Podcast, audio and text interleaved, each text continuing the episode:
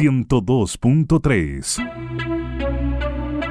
La región de los lagos se desarrolla con mirada del siglo XXI. Aportar a la economía requiere una potente caja de herramientas, pero por sobre todo están las personas dispuestas a desafiar los tiempos de cambio. Presentamos Emprendedor al Aire, un programa de instituciones Santo Tomás y Radio El Conquistador, Red Los Lagos.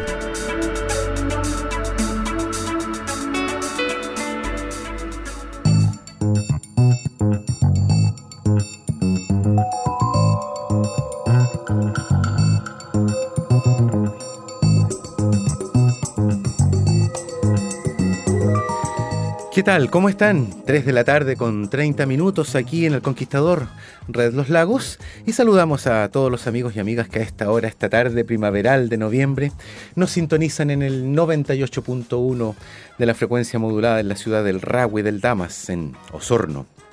Y también saludamos al 102.3 en toda la cuenca del lago Yanquihue y Frutillar, Puerto Varas, Yanquihue, Las Cascadas, Ensenada, Puerto Octay. Tenemos un sinnúmero de hermosas localidades donde también nos escuchan en la frecuencia modulada de esta región de los lagos. Y también aquí en el 91.7 en Puerto Montt para toda la provincia de Yanquihue. A esta hora iniciando, escuche bien, el décimo primer programa de Emprendedor al Aire. Llevamos 11 capítulos, ha pasado el tiempo, hemos recorrido, hemos hecho un aula virtual de, gran, de gran calidad aquí con Instituto Profesional Santo Tomás, ¿no es cierto? Y el Conquistador Red Los Lagos. Emprendedor al Aire, recordemos, es un aula radial dedicada exclusivamente a quienes eh, quieren emprender y quieren cimentar sus negocios, sus emprendimientos, sus iniciativas, la creatividad puesta al servicio también de una, de una dinámica económica, ¿no es cierto?, que permita sortear momentos difíciles, un país que está soportando, ¿no es cierto?, eh, un año y medio de pandemia, entre medio lo que corresponde en convulsión social y política, y bueno, aquí estamos y reinventándonos como medio de comunicación y también con el apoyo de instituciones académicas de educación superior, para lo cual hoy día tenemos al profesor Joel Rojas Pino, académico de Ingeniería en Administración del Instituto Profesional Santo Tomás. ¿Cómo estás, Joel? Bienvenido a este Emprendedor al Aire. Hola, Eduardo. Bien, feliz nuevamente de estar acá ya tercera semana consecutiva y la última, si, Dios quiere. para eh, cerrar nuestro para ir cerrando este materia. que ha sido bastante importante, porque recuerden que nuestros primeros eh, profesores que estuvieron eran del área de diseño, ¿cierto? Estuvo también aquí Jaime Alavi, que es contador editor, y hoy día estoy yo aquí del ingeniero en civil industrial también apoyando esto que tú mismo has dicho, una herramienta apoyando este programa, esta aula virtual de mm. emprendimiento, de conocimiento, para apoyar a todos los que han decidido y se han atrevido a emprender. Oye, es súper importante esto de poder justamente hablar del concepto de caja de herramientas, ¿no? Porque de alguna manera lo que se requiere, más junto con el impulso motivador, ese íntimo que cada uno puede tener y que a veces le llega por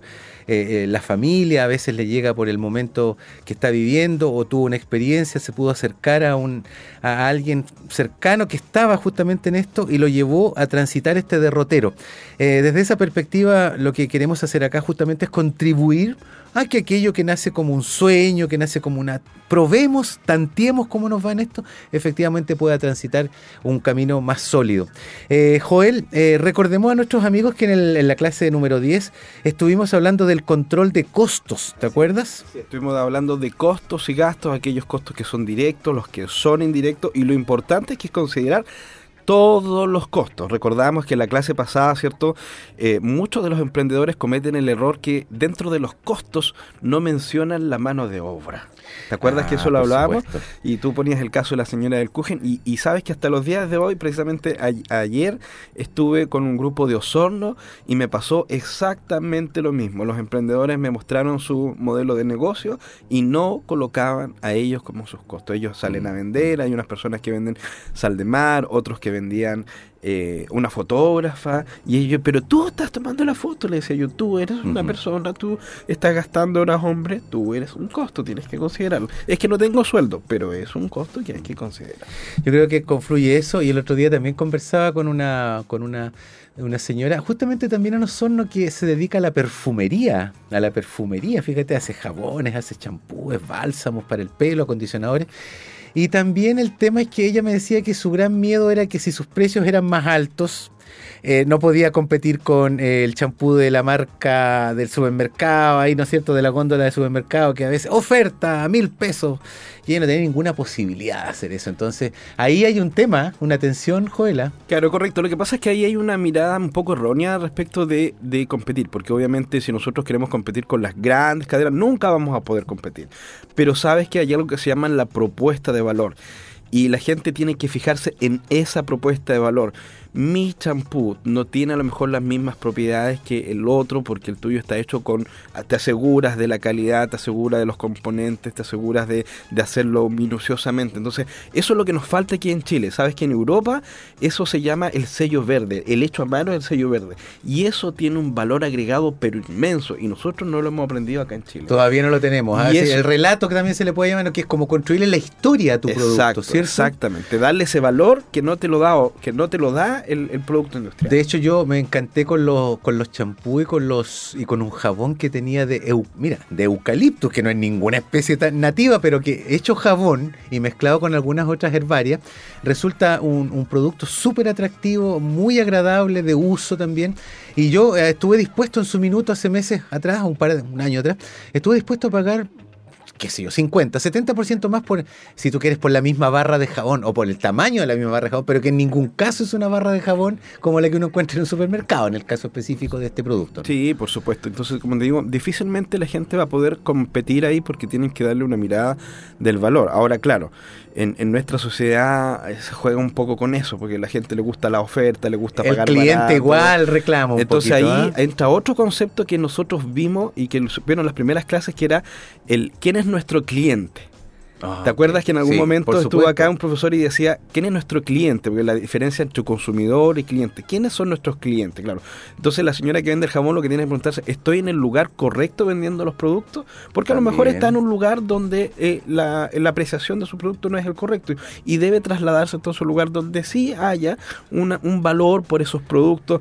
Eh, porque efectivamente yo he comprobado que sí lo hay. Yo he estado en ferias donde hay, productos hechos a mano, eh, hay productos manufacturados, ¿cierto? Con, ciertas características eh, propias, ¿cierto? De artesanales. Claro. Y que la, gente le Con recetas antiguas o con ingredientes extraídos de lugares muy específicos. Correcto, y que construyen ese valor importante y la gente lo paga porque mm. hay un mercado para eso. Mm. Lo que pasa es que hay que saber posicionarse en el lugar. Eso lo vimos con Claudio Acuña, creo yo. Con Claudio Acuña, uno de los primeros programas. Saludos para el profesor Claudio Acuña. Uno de los primeros programas que teníamos ahí. Ya, Joel, profesor Joel Rojas. Eh, estuvimos viendo control de costos y ahora tenemos que entrar decididamente a este concepto. Atención, amigos y amigas. Flujo de caja, ¿cierto? Un poquito vamos a hincarle el diente, Joel.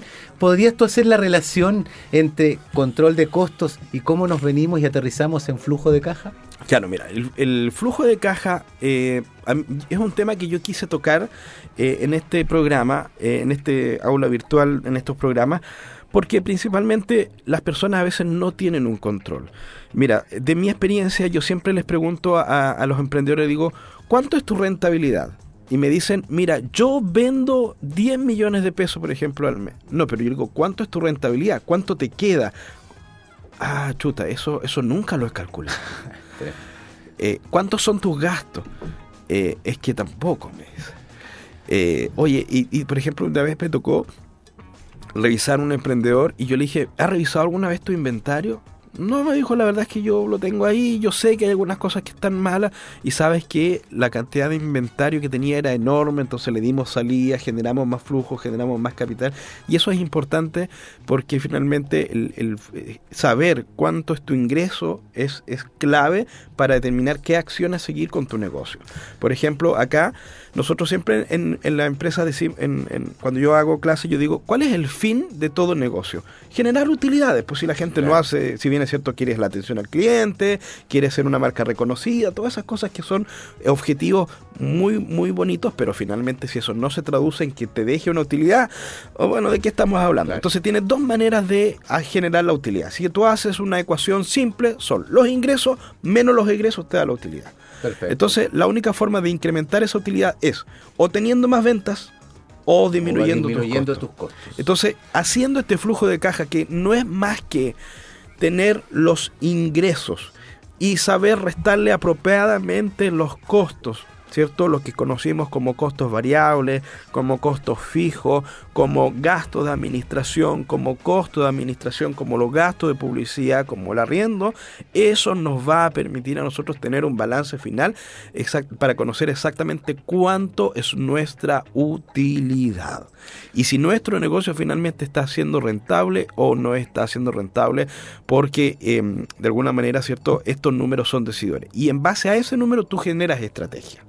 ¿Y qué estrategia? Bueno, tengo que vender más productos puedo vender más, puedo subir el precio quizás, una alternativa, o bien trato de ver la manera de bajar, un poquito el precio, ¿no es cierto? O de bajar mis costos ah, también. También, ya de acuerdo a cómo esté. Bueno, eso, no, quería mencionar esto de que tiene que ser flexible el emprendedor. Me quería quedar con ese concepto de que siempre la flexibilidad también es un componente esencial en la hora de estar ahí encima, ¿no? Marcando el paso. Correcto, porque muchas personas cometen ese error y, y, y, en realidad, he escuchado ese término que lo, decía mi, mi, mamá siempre, la plata no te luce. Mm. Porque, sí, claro. porque finalmente cuando a, los emprendedores la plata no le luce. ¿Sabes por qué? Porque nunca han, hecho realmente este balance. Ellos tienen un ingreso, no hay un control de salida, no hay un control de esto es del negocio, esto es mío. Y eso es otro consejo importante también, separar los gastos personales de los gastos del negocio, porque si bien es cierto, tú puedes eh, ocupar el dinero de tu emprendimiento para tus gastos personales porque es fruto de tu trabajo, ¿verdad? Pero a la hora de las cuentas tienes que separar lo que es eh, gastos personales y los gastos de tu negocio, que ese es otro rol que típicamente, ¿cierto? Yo veo en, en los emprendedores. Y importante tener este flujo de caja igual porque para los que el día de mañana quieran formalizarse, ¿cierto? O los que ya están formalizados, una vez al año tienen que pagar el famoso impuesto a la renta que se paga sobre las utilidades que tuvo la organización. Profesor, me está llegando aquí una, voy a, me están llegando unas preguntas a través del, Facebook, un par de, o sea, del, WhatsApp, y quiero comentar lo siguiente, profesor. Alguien que me dice, eh, se entiende muy bien el concepto. ¿Qué pasa cuando estamos en un periodo como el actual donde están subiendo los precios de algunos? ¿Cómo podemos, sin darla, eh, es más largo de, de, pero qué tenemos que hacer en un minuto ¿Por dónde tenemos que entrar un emprendedor? ¿Por dónde empieza a tomar eh, sus medidas precautorias? Toma medidas respecto de la subida de los precios de sus insumos, por ejemplo. Sí, la verdad es que eso hoy día es lamentable. Es un tema. Y, mira, y precisamente el tema contable hoy día, eh, este tema de tener los costos, ¿cierto? Es, es, es un temazo. Porque yo tengo que saber, y, y, tenemos que entender que esto es un negocio. Y yo tengo que saber hasta cuándo puedo aguantar un precio, es decir, cuánto estoy, cuánto es mi margen. Por eso esto es importante también, porque esto finalmente te ayuda a definir cuánto es tu margen, cuánto estás dispuesto a rebajar tu precio. Lo mismo ocurre cuando la gente pide descuento. ¿Hasta cuánto estás dispuesto a generar un descuento? Entonces, finalmente aquí el emprendedor tiene que pensar, ok, se me están subiendo los insumos, por ende lo que está pasando estoy teniendo menos margen de ganancia. ¿Hasta cuándo me conviene aguantar? Y si no, como dice el dicho, ¿cierto? Negocios son negocios, no queda de otra que subir el precio y, en ese sentido no le tengan miedo a la, a la reacción del consumidor porque finalmente si, si esto es algo globalizado, todos van a subir el precio.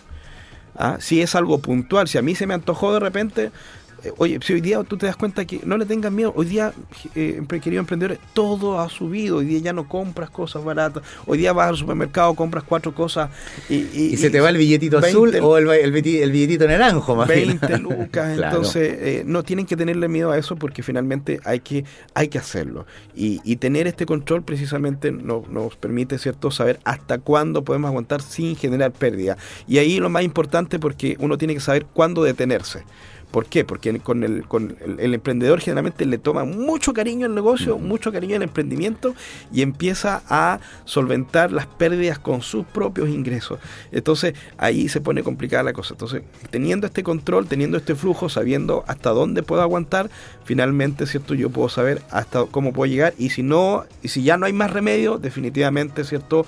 Habrá que traspasar la subida y eh, hoy día de hecho lo que están haciendo muchos emprendedores, ¿cierto? Eh, es decir, eh, es, comunicarle a sus clientes. Yo creo que hoy día, yo no soy comunicador, no soy experto en marketing, pero si hay algo que yo observo mucho es que siempre veo qué es lo que me gustaría que hagan conmigo. Entonces, si tú eres mi proveedor, si, tú, eres, si yo soy cliente tuyo, a mí me gustaría que tú me des, me digas, oye, mira, sabes que yo te estoy subiendo el precio porque los costos han subido. Ya no, no aguanta más, ya no puedo más, se subieron. Yo tengo un emprendimiento, me ha tocado subir los precios porque ya no, por ejemplo, perdón, en la pandemia subieron mucho los valores de los transportes ¿ya? En la pandemia subieron mucho el valor del transporte y no me quedó otra que eh, eh, subir el valor Obviamente explicándole, a lo- explicándole, me imagino, a, lo- a los, a los que son los, el público, los clientes. Yo creo que usted tiene razón, profesor. Cuando uno es capaz de, explicar claramente cómo es todo eso, eh, yo creo que, bueno, existe la posibilidad de que el cliente también diga, bueno, yo pues, llego hasta aquí nomás, voy a tener que ir a buscar otro, otro precio. Pero también existe la posibilidad de que la persona esté de alguna manera involucrada ya con ese producto con el que uno tiene, ¿no es cierto? Y diga, perfecto, entiendo. Claro, Vamos, acepto la subida del 10%, el 15%, el 20%, lo que tengas que subir, ¿no es cierto? Yo creo que ahí hay un... Mire, profesor, lo quería ligar de inmediato, no sé si... pero quiero. Eh, hay un concepto que se llama el punto de equilibrio. punto de equilibrio, Eh, correcto. quería llevarlo a ese porque quería preguntarlo de la siguiente manera.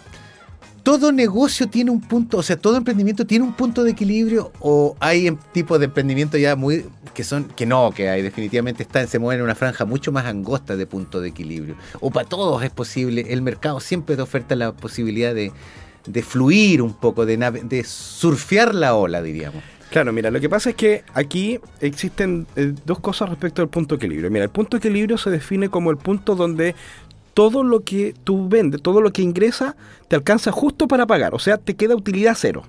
Ese es tu punto de equilibrio. Ah, ok. ¿ya? Eso es- así se define el punto de equilibrio. Entonces, cuando tú, eh, y eso te decía adelante, si tú conoces tus costos, tú vas a saber, si- y estás bajo tu punto de equilibrio, estás generando pérdida. Quiere decir que no, Perfecto. no tienes ingresos. Entonces, ¿cuánto estás dispuesto a permanecer bajo tu punto de equilibrio? Claro. Y después estamos sobre el punto de equilibrio, que es cuando empezamos a ganar de ya desde un peso hacia arriba, decimos que estamos sobre el punto de equilibrio. Pero obviamente eh, el punto de equilibrio es un factor que, que uno tiene como meta para decir hasta cuánto tengo que vender como mínimo para al menos solventar los costos. O sea, Para- hay que tenerlo claro, no porque ese sea el punto ideal, no, porque la idea es que salvo que seamos una institución de beneficencia que trabaje sin fines de lucro, lo que también es un eufemismo finalmente, porque también en esas instituciones, ¿no es cierto? O, o esos, esas personas jurídicas sin fines de lucro, eh, finalmente también tienen que acomodar sus tienen que, no acomodar, tienen que explicar de tal manera que sean viables en el tiempo. ¿no? Correcto, Porque tienen no- que ser sostenibles en el Claro, tiempo, si no, claro, no te claro, sirve. Es como, es como, por ejemplo, a veces dicen, oye, con la plata que, con- que arreglaron, no sé, porque arreglaron la, la pileta, podrían haber construido un trocefam. Claro, esa plata podría haber construido, pero lo sostienes en el tiempo, entonces no, claro, eso, claro. eso es, es un tema. es una, es un por- facilismo. a como veces, por ¿no? poner un ejemplo, pero volviendo al tema del punto de equilibrio, el punto de equilibrio, ¿cierto? Es nuestro punto donde no tenemos eh, ni pérdidas ni ganancias, eh, por lo tanto, depende, ¿cierto? Mucho también de nuestros costos. Si yo me incluí, por ejemplo, dentro de mis costos como mano de obra, a lo mejor no voy a sufrir el hecho de, de no tener utilidades en mi emprendimiento. Entonces, eh, ahí hay que tener cuidado, pero lo ideal es obviamente estar sobre el punto de equilibrio. ¿Ya? Eh, y ahí uno tiene que ver hasta dónde, cuánto uno quiere rentabilizar, ¿cierto? Sobre su negocio. Ya.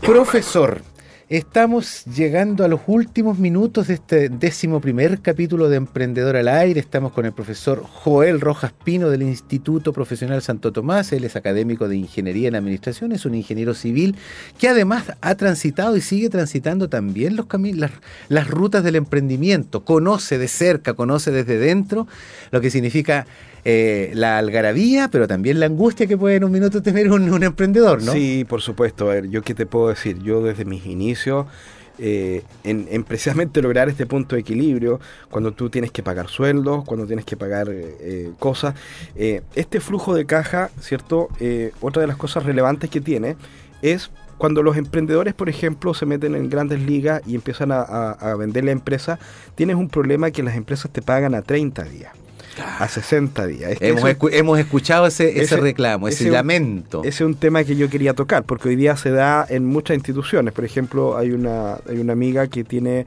presta servicios de transporte en instituciones públicas, pero le pagan 45 días después. Pero ella tiene que asumir el costo de la A pesar de que hay una ley, ¿eh? digámoslo, ¿cierto? Hay una ley de pago, se supone que se, adela- se aceleró con el tiempo de Longueira, que es el Ministerio Sí, de Economía, un sí. tema de pago de 30 días, pero Ante- antes, cuando yo empecé, del dicho al hecho, cuando yo empecé, habían empresas que pagaban a 120 días. lo he escuchado, profesor. Entonces, Lo he eso era, eso Sí. era horrible. O sea, eso te mata, ¿no? Te Eso, mata. eso te mata en el largo plazo. Pero bueno, entonces, eh, eh, cuando, las, cuando, cuando existe, porque uno no le tiene que tener miedo tampoco a eso, porque también, también son buenos. Sufres al principio, pero después, ¿cierto? Ya cuando va, agarras ritmo, ¿cierto? Se transforma, ¿cierto? También en, un buen negocio. Entonces, en este camino del emprendimiento, uno siempre pasa por los inicios donde cuesta, cuesta hacer mercado, hay que cavar harto para poder llegar a donde uno quiere estar, pero cuando ya llegas al punto, ¿cierto? Eh, ya te tranquilizas un poco, el emprendimiento anda solito. Yo actualmente tengo un emprendimiento que camina solo, yo ya se vende solo, está la página web funcionando, tenemos sistema de distribución, tenemos conectado unos sistemas Aplica de sistema de control y de gestión. Y lo único que me encargo yo de estar ahí controlando siempre la producción, el, ingreso, los costos, la salida, la factura, los, los pagos, el IVA. Yo tengo un contador también que lo tengo aparte, pero ellos también, él me tiene que rendir un informe todos los meses. Y, el que maneja las lucas soy yo ahí a través de la cuenta. Entonces, es, es es todo un, manejo que uno tiene que tener y donde hay matices, pues hay tiempos muy buenos y hay tiempos donde también, por ejemplo, a nosotros también nos afectó la pandemia. Mm. Cuando, cuando esto empezó, también tuvimos una baja de ventas de cerca del 80%. Eh, una emprendedora de, de, Alerce que tiene una farmacia en Alerce me decía, Joel, mis ingresos bajaron un 70%, no sé qué hacer, los costos me están matando. Entonces, ella qué hizo? Bueno, se mantuvo en el tiempo, visualizó que esto era un, periodo... Eh, eh, un periodo nada más y hoy día ya está repuntando. No ha logrado tener las mismas ventas de, años, de meses anteriores, pero hoy día ella está eh, ya saliendo a flote, ¿cierto? Y está teniendo su negocio normal. Entonces ahí hay que tener esa mirada también estratégica, como te decía, de saber hasta cuándo aguantar, esto irá a seguir, no irá a seguir. profesor, eso me dice una, nos, comenta aquí un amigo por el WhatsApp, me dice, pero ha aparecido la primera sombra en su horizonte de emprendimiento, así, ah, veo ya que viene el Huáscar, y yo estoy con mi esmeralda con un par de tablas menos y estoy empezando a hacer agua porque no me pagaron, lleva 45 días, 60 días y no me el, eh, qué sé yo, un cliente. ¿Qué es lo primero que tengo que hacer? Aparte, como decía un tío mío que era estaba, en, en, la armarina justamente y era controlador de fuego. Decía, lo importante es mantener la calma. Pero ¿cuánto es la calma en un emprendimiento? También tiene que ver con el volumen de tu emprendimiento, me imagino. Pero cuando un emprendedor empieza a ver las nubes en el horizonte, ¿qué diría usted? Dos, tres tips básicos para que esa persona pueda respirar y hacer lo que corresponde y no desesperarse. ¿Por dónde iría usted? A ver, mira, en, en, el momento cuando yo estuve en esa etapa, lo que hice fue, como tú dices, eh, respirar con calma y dije, voy a cubrir mis costos. Con lo que llega, cubro solamente los costos que son esenciales, lo más próximo, eso. Y no atrasarme con los impuestos, no atrasarme con eso, porque eso también te mata. Ya. Ya, entonces, obviamente. No hay que dejar la carga impositiva para el mes siguiente, no, esperemos dos meses, me arreglo con la declaración de renta, operación renta, no, es complicado. Ni, siquiera pensar en los posibles ingresos. Ah, voy a. no, yo sé que en dos meses me voy a vender. No, no, no. Ahí el consejo es con lo que tengo, tratar de cumplir lo que más pueda, renegociar quizás con los proveedores, buscar alguna alternativa. Yo en su momento también tuve que hacerlo, decirle, mira, no puedo, me espera el 30 días, cóbrame por último un diferencial, pero aguántame un poquito. Ya.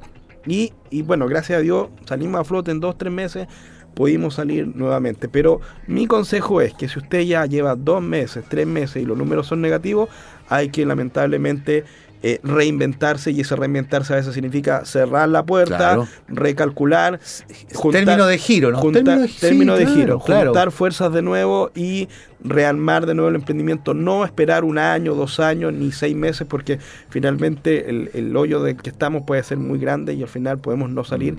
Entonces hay que tener mucho cuidado hasta dónde nosotros estamos dispuestos. Si, si ya va un mes, dos meses, ok, hay tiempo a lo mejor de replantearse y decir, hasta aquí no más llego y me reinvento. Profesor, eh, quebrar, por decirlo así, quebrar, que te vaya mal, que todo el mundo sepa, no, tuvo que cerrar porque le fue mal.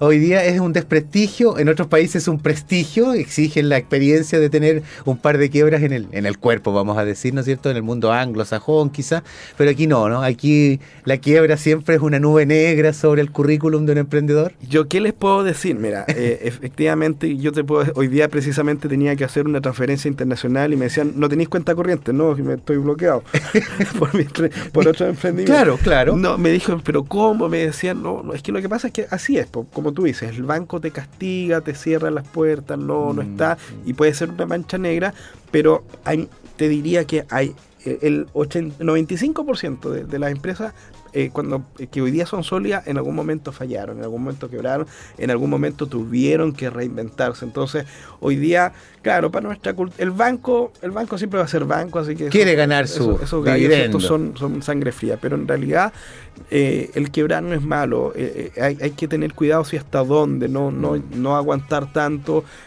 aprender a salirse a tiempo. No hipotecar la casa, ¿no, es cierto? No, no, hipotecar lo, lo, que es la base. Si, si, si el negocio no da, simplemente no da y hay que buscar otro horizonte, nada más que eso. Profesor, Joel, estamos aquí listos ya por cerrar, pues llegaron 15.54 de la tarde, ya llega Jardinitel con el Expreso de la tarde, con Andrea Tarciján, ¿no es cierto?, a seguir eh, comentando lo que son los avatares del momento que vive el país, pero nosotros acá en Emprendedor al Aire, profesor, agradecemos su participación en este décimo primer programa, estamos a un, a cerrar este ciclo, ¿no es cierto?, que ha sido muy exitoso y muy con mucha buena audiencia y por lo tanto lo vamos a dejar cordialmente invitado también para que no solamente sea Emprendedor al Aire el espacio para conversar, Joel. También tenemos otras programaciones y seguro que los vamos a llamar porque ha sido una experiencia también para nosotros muy notable estar con usted como académico y como emprendedor. Pues. Así que gracias por esta compañía y este correlato que hacemos aquí en el estudio. Perfecto. Cuando gusten y a nuestros emprendedores, los que están participando del programa, ya yo les voy a hacer llegar una encuesta que juntamente con, Claudio, que es el director del área de administración de, de Santo Tomás, queremos no, no terminar aquí, queremos hacer un espacio donde queremos entregarle una herramienta, así que ahí vamos a, generar un programa, van a recibir a través del WhatsApp una, una pequeña encuesta para, para que ver si nos podemos juntar presencial incluso y poder entregar alguna otra herramienta. darle, darle continuidad a esto. Exactamente. Continuar en el tiempo y lo dejamos a todos invitados también. Santo Tomás tiene muchas alternativas para emprendedores, así que éxito. Gracias, profesor Joel Rojas. Saludos a Claudio Núñez, saludos a Melisa Valenzuela, Claudio Cuña y muchos más amigos que tenemos ahí en Instituto Profesional Santo Tomás. Amigos y amigas, nos encontramos el próximo martes en Emprendedor al Aire, aquí en El Conquistador, Red Los Lagos. Han sido 30 minutos junto a docentes expertos conociendo las herramientas de un negocio moderno. Instituciones Santo Tomás dispone el aula radial para aportar a la región desde Emprendedor al Aire. Nos encontramos cada semana en El Conquistador, Red Los Lagos.